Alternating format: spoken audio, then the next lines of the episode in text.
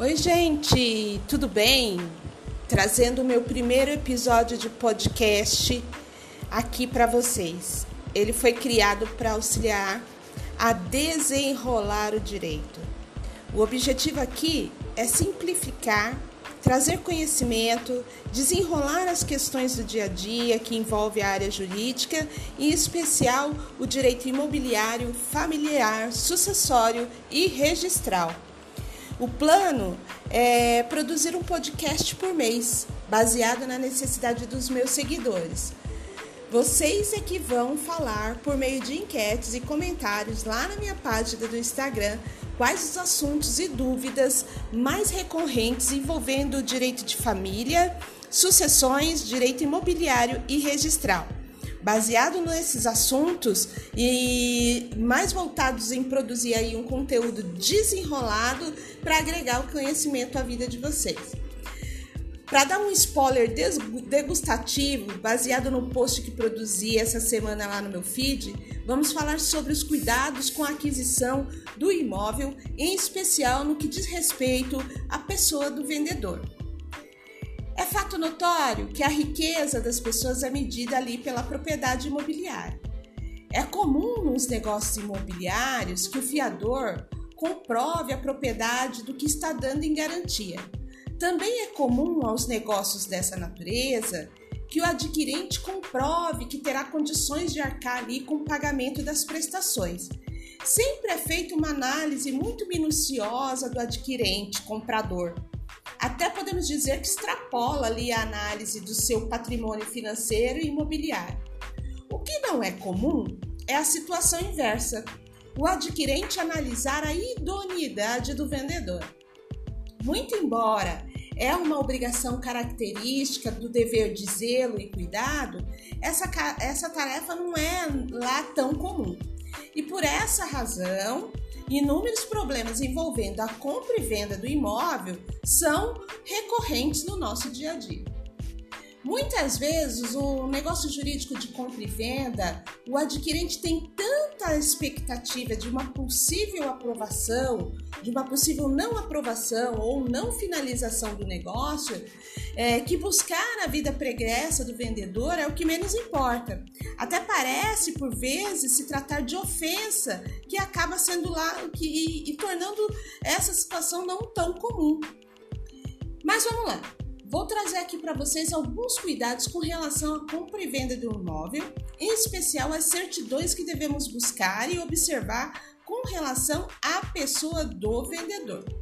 Lembrando que todo negócio dessa natureza possui riscos e nenhuma medida é absoluta, a ponto de garantir ali a segurança e lisura de todo o processo.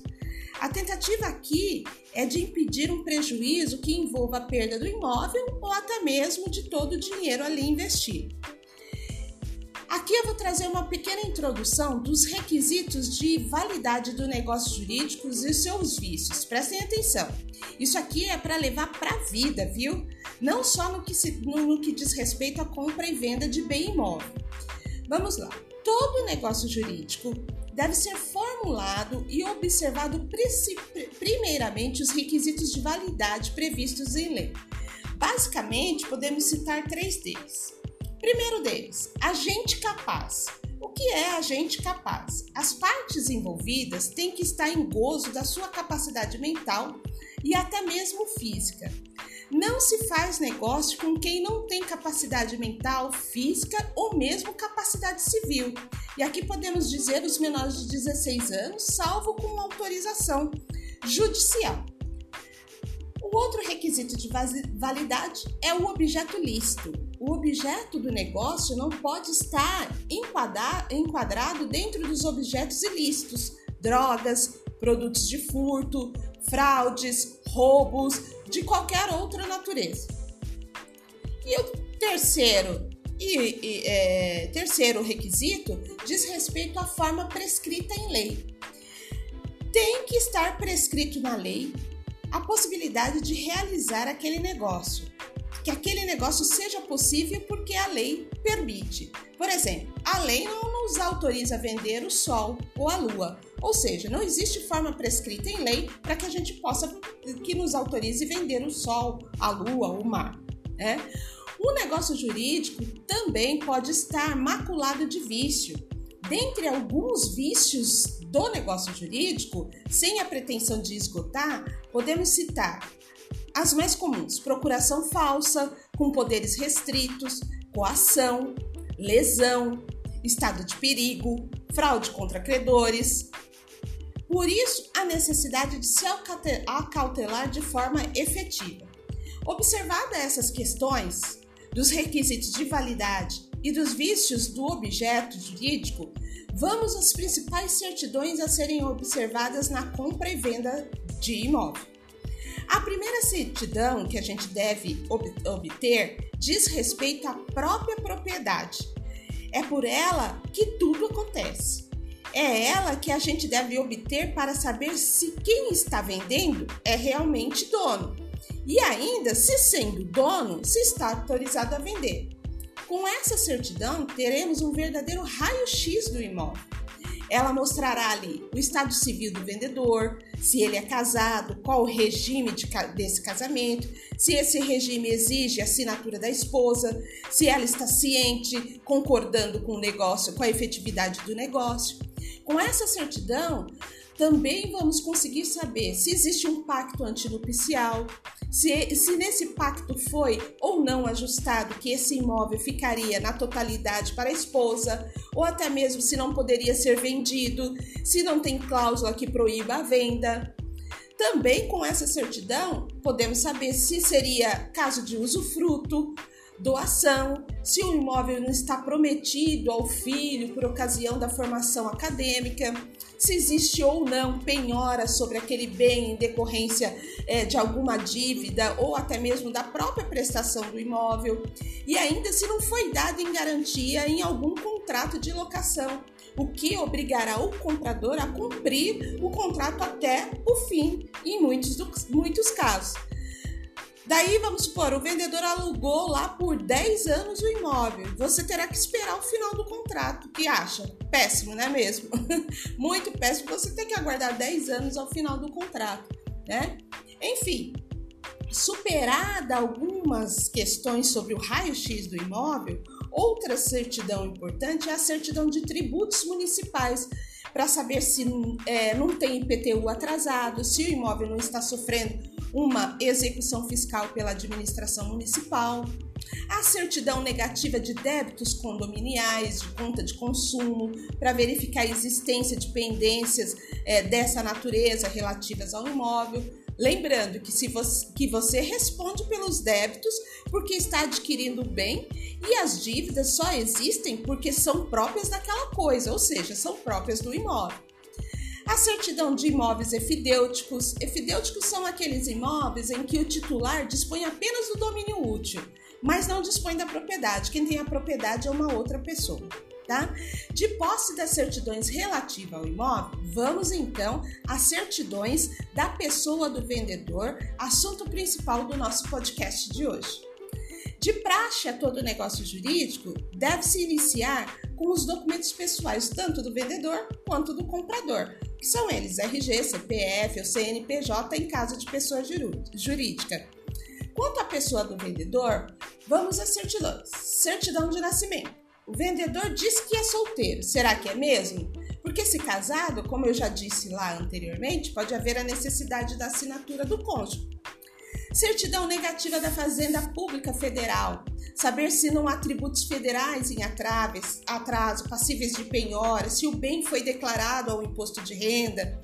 Certidão negativa do INSS, se for pessoa jurídica, para saber se as obrigações junto à autarquia foram devidamente recolhidas certidão da Justiça Estadual Civil, para saber se não existe ações possessórias que envolvem o imóvel em questão.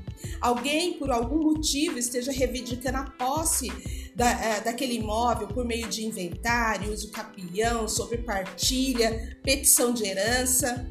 Certidão negativa da Justiça Criminal, porque por muitas vezes a condenação na esfera criminal ela reflete em pagamentos de indenização na esfera civil.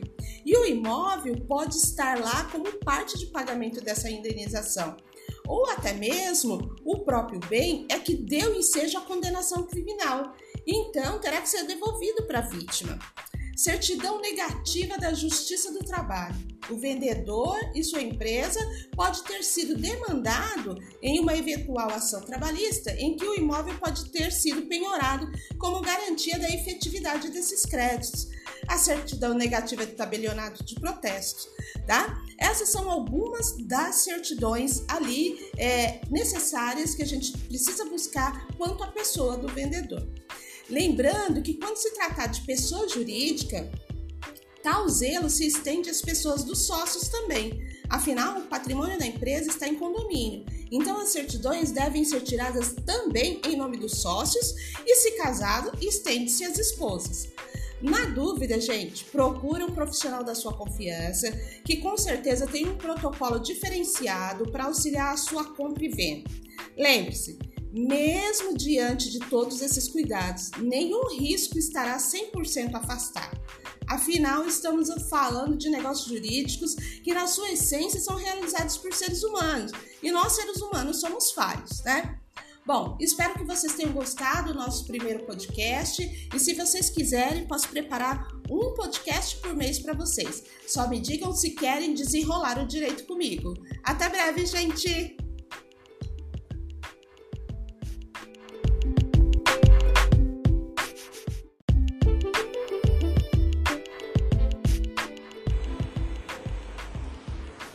Oi, gente, tudo bem? Trazendo o meu primeiro episódio de podcast aqui para vocês. Ele foi criado para auxiliar a desenrolar o direito. O objetivo aqui é simplificar, trazer conhecimento, desenrolar as questões do dia a dia que envolve a área jurídica, em especial o direito imobiliário, familiar, sucessório e registral. O plano é produzir um podcast por mês, baseado na necessidade dos meus seguidores. Vocês é que vão falar por meio de enquetes e comentários lá na minha página do Instagram quais os assuntos e dúvidas mais recorrentes envolvendo direito de família, sucessões, direito imobiliário e registral baseado nesses assuntos e mais voltados em produzir aí um conteúdo desenrolado para agregar o conhecimento à vida de vocês. Para dar um spoiler degustativo, baseado no post que produzi essa semana lá no meu feed, vamos falar sobre os cuidados com a aquisição do imóvel, em especial no que diz respeito à pessoa do vendedor. É fato notório que a riqueza das pessoas é medida ali pela propriedade imobiliária. É comum nos negócios imobiliários que o fiador comprove a propriedade do que está dando em garantia. Também é comum aos negócios dessa natureza que o adquirente comprove que terá condições de arcar ali com o pagamento das prestações. Sempre é feita uma análise muito minuciosa do adquirente comprador até podemos dizer que extrapola ali a análise do seu patrimônio financeiro e imobiliário. O que não é comum é a situação inversa, o adquirente analisar a idoneidade do vendedor. Muito embora é uma obrigação característica do dever de zelo e cuidado, essa, essa tarefa não é lá tão comum. E por essa razão, Inúmeros problemas envolvendo a compra e venda do imóvel são recorrentes no nosso dia a dia. Muitas vezes, o negócio jurídico de compra e venda, o adquirente tem tanta expectativa de uma possível aprovação, de uma possível não aprovação ou não finalização do negócio, é, que buscar a vida pregressa do vendedor é o que menos importa. Até parece, por vezes, se tratar de ofensa, que acaba sendo lá que, e, e tornando essa situação não tão comum. Mas vamos lá. Vou trazer aqui para vocês alguns cuidados com relação à compra e venda de um imóvel, em especial as certidões que devemos buscar e observar com relação à pessoa do vendedor. Lembrando que todo negócio dessa natureza possui riscos e nenhuma medida é absoluta. a ponto de garantir ali a segurança e lisura de todo o processo. A tentativa aqui é de impedir um prejuízo que envolva a perda do imóvel ou até mesmo de todo o dinheiro ali investido. Aqui eu vou trazer uma pequena introdução dos requisitos de validade do negócio jurídico e seus vícios. Prestem atenção. Isso aqui é para levar para a vida, viu?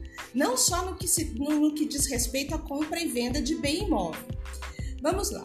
Todo negócio jurídico deve ser formulado e observado primeiramente os requisitos de validade previstos em lei.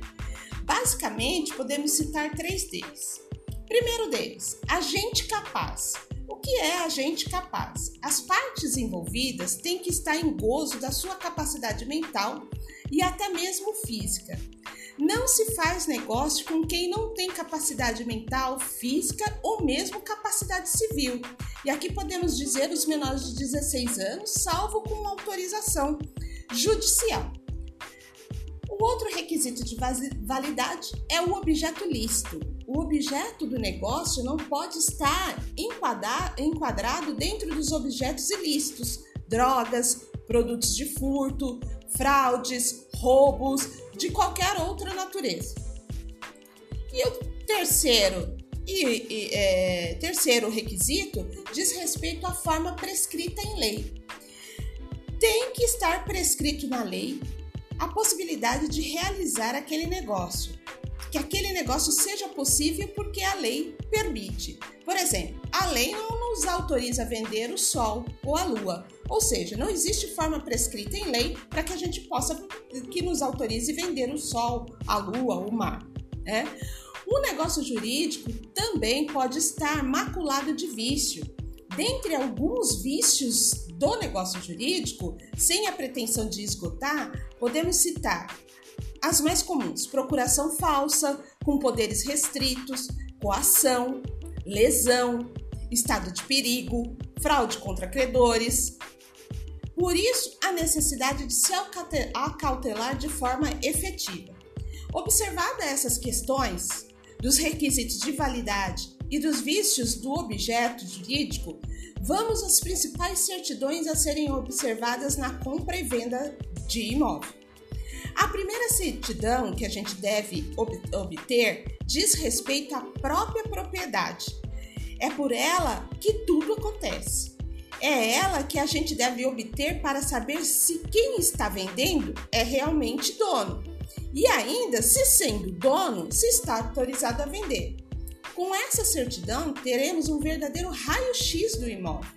Ela mostrará ali o estado civil do vendedor, se ele é casado, qual o regime de, desse casamento, se esse regime exige a assinatura da esposa, se ela está ciente, concordando com o negócio, com a efetividade do negócio. Com essa certidão, também vamos conseguir saber se existe um pacto antinupcial, se, se nesse pacto foi ou não ajustado que esse imóvel ficaria na totalidade para a esposa, ou até mesmo se não poderia ser vendido, se não tem cláusula que proíba a venda. Também com essa certidão, podemos saber se seria caso de usufruto, doação, se o imóvel não está prometido ao filho por ocasião da formação acadêmica, se existe ou não penhora sobre aquele bem em decorrência é, de alguma dívida ou até mesmo da própria prestação do imóvel, e ainda se não foi dado em garantia em algum contrato de locação, o que obrigará o comprador a cumprir o contrato até o fim, em muitos, muitos casos. Daí, vamos supor, o vendedor alugou lá por 10 anos o imóvel. Você terá que esperar o final do contrato. que acha? Péssimo, não é mesmo? Muito péssimo. Você tem que aguardar 10 anos ao final do contrato, né? Enfim, superada algumas questões sobre o raio-x do imóvel, outra certidão importante é a certidão de tributos municipais para saber se é, não tem IPTU atrasado, se o imóvel não está sofrendo uma execução fiscal pela administração municipal, a certidão negativa de débitos condominiais, de conta de consumo, para verificar a existência de pendências é, dessa natureza relativas ao imóvel, Lembrando que, se você, que você responde pelos débitos porque está adquirindo o bem e as dívidas só existem porque são próprias daquela coisa, ou seja, são próprias do imóvel.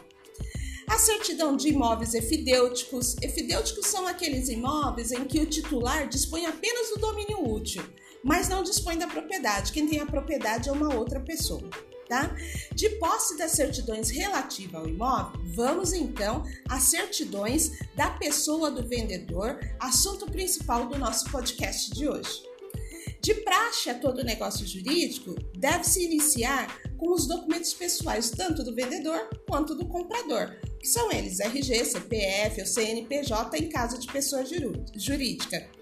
Quanto à pessoa do vendedor, vamos às certidões. Certidão de nascimento. O vendedor diz que é solteiro. Será que é mesmo? Porque se casado, como eu já disse lá anteriormente, pode haver a necessidade da assinatura do cônjuge.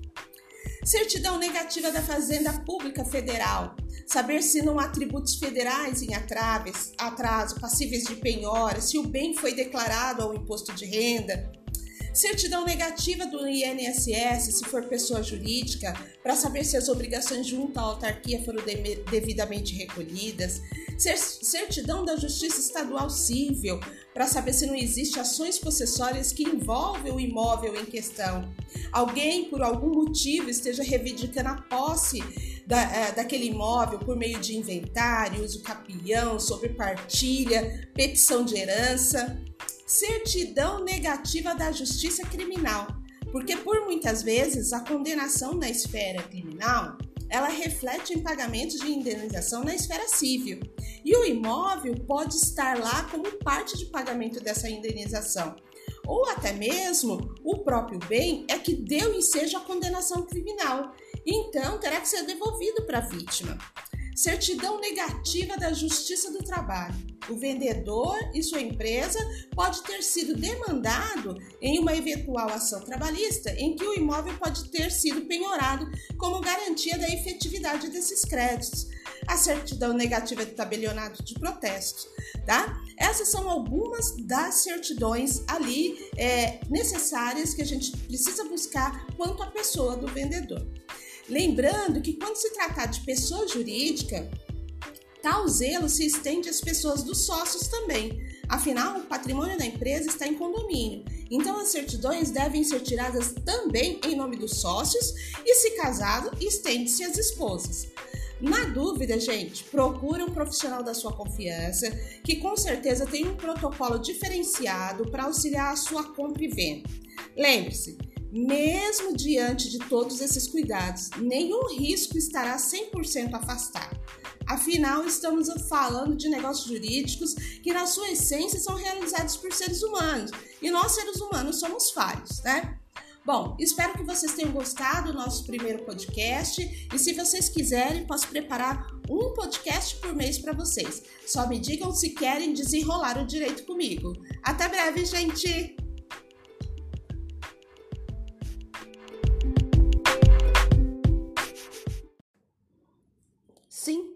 Possível. A nossa legislação, ela permite comprar um imóvel e colocar em nome do filho. Trata-se, na verdade, de uma doação, chamada de doação modal.